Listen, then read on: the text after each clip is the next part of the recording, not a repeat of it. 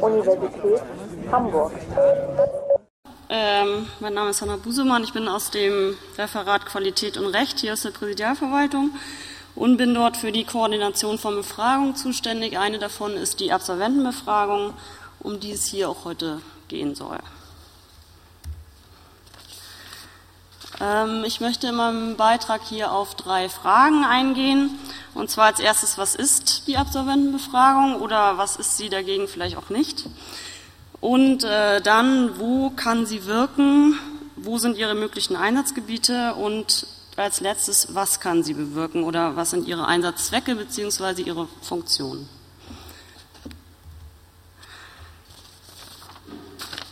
Ja, die Absolventen der Uni Hamburg werden anderthalb Jahre nach ihrem Studienabschluss mit einem ziemlich umfangreichen Fragebogen zu ihren Studienbedingungen und zu ihrem Berufserfolg gefragt. Dabei sind die Inhalte der Befragung einmal Befra äh, Fragen zum Berufseinstieg, also zu Bewerbungsstrategien, die Dauer bis zur ersten Stelle, ähm, dann zur Beschäftigungssituation wie Wirtschaftszweige, in denen Sie gerade arbeiten, Vertragssituationen, aber auch Indikatoren zum Berufserfolg werden erhoben wie zum Beispiel das Einkommen, die Position, die empfundene Angemessenheit und Zufriedenheit mit der beruflichen Situation. Und wir erheben auch weitere Bildungswege, wie zum Beispiel ein Masterstudium, äh, ein Masterstudium oder eine Promotion nach dem Studium hier an der Uni Hamburg. Des Weiteren werden auch noch individuelle Voraussetzungen der ehemaligen Studierenden erhoben, wie zum Beispiel Geschlecht, Alter, soziale Herkunft, ähm, die Vorbildung, äh, wie zum Beispiel ein vorangegangenes Studium oder eine Berufsausbildung, außerdem die Studien- und Berufsmotive der Befragten. Dann bewerten die Befragten ihre Studienbedingungen und, ähm, im Rückblick, und zwar da äh, viele Items zur Studierbarkeit, zum Praxisbezug des Studiums ähm, und zu Beratungs- und Betreuungsangeboten. Außerdem wird auch noch der Studienverlauf erhoben. Dann gibt es ein, äh, viele Items, 20 Stück sind es, äh, zu verschiedenen überfachlichen Kompetenzbereichen, wie zum Beispiel Methoden und Sozialkompetenzen. Da werden dann innerhalb einer Selbsteinschätzung die Kompetenzen bei Studienabschluss erhoben und die jeweiligen geforderten Kompetenzen im Beruf. Ja, bei der Interpretation der Ergebnisse sind allerdings mindestens zwei äh, wesentliche Punkte meiner Meinung nach zu berücksichtigen. Und zwar einmal die Bewertung der Studienbedingungen ähm, die beziehen sich nicht auf die tatsächlichen gerade vorliegenden Studienbedingungen, sondern man muss immer dabei bedenken, dass die Absolventen dieses anderthalb Jahre nach ihrem Abschluss bewerten. Und äh, da sind natürlich die Bewertungen, die sie äh, tätigen, die spiegeln jetzt nicht die tatsächlichen Studienbedingungen wider, sondern das, was die Stud äh, ehemaligen Studierenden anderthalb Jahre nach ihrem Abschluss davon im Kopf haben oder ihr Image. Ähm, zusätzlich muss man beachten, dass falls die Absolventenbefragung als Outcome-Messung des Studiums betrachtet werden soll, vor allen Dingen einiges Wichtiges. Also erstens mal spielen die drei Unterbereiche natürlich auch in, zum Berufserfolg zu. Äh, allerdings gibt es auch noch viele andere Faktoren, die den beruflichen Erfolg von Hochschulabsolventen beeinflussen können und die mit dem Fragebogen nicht erhoben werden können zum Beispiel die regionalen und fachspezifischen Arbeitsmärkte, die einen viel stärkeren Einfluss auf den beruflichen Erfolg der Absolventen haben können, als zum Beispiel ihr Studiengang. Ähm, ja, trotz dieser Grenzen liefert die Befragung natürlich trotzdem eine große Menge an Informationen, die für die Qualitätssicherung und Weiterentwicklung der Studiengänge genutzt werden kann. Ja, das, äh, die Absolventenbefragung wird durchgeführt innerhalb eines Kooperationsprojekts mit dem INCHA, dem Internationalen Zentrum für Hochschulforschung an der Universität Kassel. Das Ganze mit insgesamt 50 beteiligten Hochschulen. Die, das Kooperationsprojekt ähm, entwickelt gemeinsam die Fragebögen, mit denen die Absolventen befragt werden. Das führt dazu, dass die Daten, die erhoben werden, relativ vergleichbar sind. Also das heißt, der Fragebogen besteht einmal aus einem Set von identischen Fragen, das heißt, alle Hochschulen über alle Fächer benutzen genau die gleichen Fragen. Dann gibt es fachspezifische Fragen. Das heißt, wir haben bisher vier spezifische Fragebögen entwickelt, ähm, die sich an die Absolventen der Medizin, ähm, die Juristen und die Lehrämtler und die promovierten Absolventen richten, um deren unterschiedlichen äh, Berufseintrittsphasen besser gerecht werden zu können. Und dann gibt es noch ein Set von hochschulspezifischen Fragen, die dann an die jeweilige Hochschulsituation angepasst werden. Ähm, da hat man auch die Möglichkeit, eigene Fragen zu entwickeln und teilweise werden diese dann auch wieder im gesamten Projekt eingesetzt. Im letzten Jahr hatten wir zum Beispiel die Anregung von Herrn Simonsen aus der MINT-Fakultät, dass man doch auch noch die Unternehmensgröße abfragen kann. Diese Frage wird jetzt im gesamten Projekt eingesetzt. Ähm, ja, zur Bewertung und Einordnung der eigenen Ergebnisse äh, können dann die Ergebnisse äquivalenter Studiengänge der anderen im Projekt beteiligten Hochschule als Vergleichsmaßstab herangezogen werden. Das heißt, zum Beispiel der Bachelorstudiengang Chemie an unserer Universität kann sich dann mit dem Bachelorstudiengang Chemie an der Uni Göttingen oder wem auch immer vergleichen. Ähm, hier an der Uni Hamburg sieht dann die Koordination so aus, dass es eine zentrale Koordination gibt, das bin ich, die die uni-interne Koordination des, der Fragebogenentwicklung äh, betreut. Dann äh, führen wir die Feldphase hier an der Uni Hamburg durch und bereiten die Daten möglichst zielgruppengerecht auf. Zusätzlich biete ich immer an, auch Beratung äh, zu geben bei der Verwendung der Ergebnisse. Ähm, ja, wo können die Ergebnisse an die Uni Hamburg jetzt genutzt werden? Genau.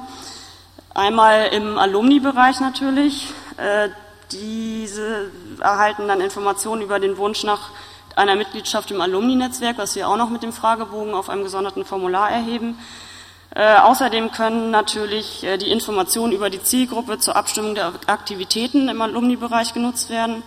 Außerdem ist es auch äh, ganz hilfreich, dass man, dass man die Einladung zur Befragung, äh, dass man darüber nochmal den Kontakt zu den Absolventen herstellen kann, wenn man eine Bindung herstellen möchte. Ähm, das Career Center kriegt auch nochmal eigene Ergebnisse und zwar können da die Erkenntnisse über die Berufseinbindungsphase zur Weiterentwicklung von unterstützenden Angeboten genutzt werden.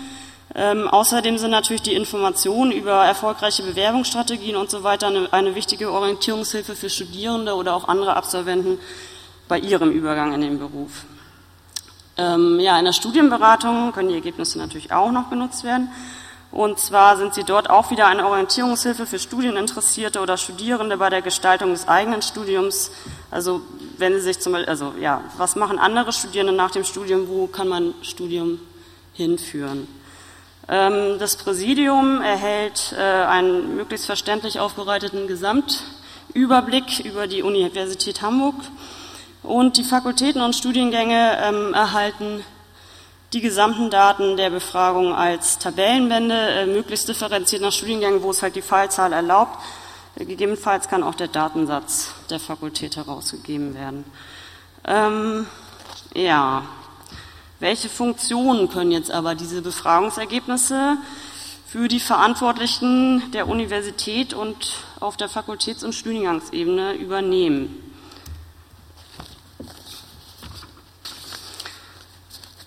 Wie wir gerade von Frau Arnold gehört haben, gibt es ja drei große oder grobe Funktionsbereiche.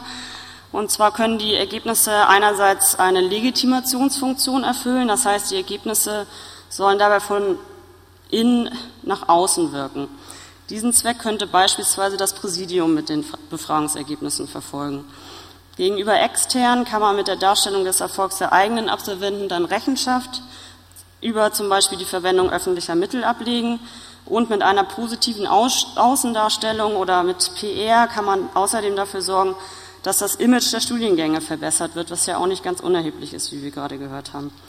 Ähm, wenn sich die Studierenden sich also zum Beispiel nicht die ganze Zeit darüber Sorgen machen müssen, ähm, sie wären mit ihrem Studienabschluss nicht dazu befähigt, einen, Beruf aus, einen angemessenen Beruf auszuüben, dann würden sie vielleicht sich mehr auf die Studieninhalte konzentrieren können. Ähm, ja, außerdem können die Ergebnisse auch von außen oder nach innen wirken. Und zwar, wenn zum Beispiel eine Fakultätsleitung kontrollieren möchte, ob die Qualität des von ihr verantworteten Studienangebots einem gewissen Mindeststandard genügt. Ähm, wenn diese Kontrolle in regelmäßigen Abständen durchgeführt wird, kann man das Ganze als Monitoring nutzen, also quasi als Beobachtung oder Bewachung des Studienangebots. Ähm, Voraussetzung für diese Beobachtung ist natürlich die Überschaubarmachung des Feldes, das bewacht werden soll.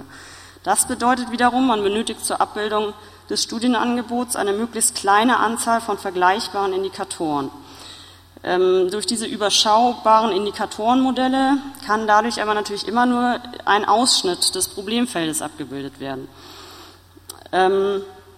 Allerdings spielt für so ein Monitoring, also sozusagen als prognostisches Frühwarnsystem, diese unvollständige Abbildung keine große Rolle. Das ist ja völlig okay. Wenn allerdings äh, unmittelbare Steuerungsentscheidungen an die Ausprägung der Indikatoren geknüpft werden, äh, besteht dann doch die Gefahr, äh, nur noch die durch Indikatoren abgebildeten Bereiche zu optimieren und andere zu vernachlässigen, nur um dann da wieder bessere Ergebnisse zu erzielen. Das bedeutet natürlich nicht, äh, dass der Umgang mit den Ergebnissen der Absolventenbefragung nicht institutionell verankert werden sollte, sondern nur, dass man also meiner Ansicht nach sehr vorsichtig sein sollte, wenn man unmittelbare Entscheidungen an die Ausprägung der Ergebnisse knüpft. Ja, dann gibt es noch die Ebene des Studiengangs oder auch der Fachbereiche.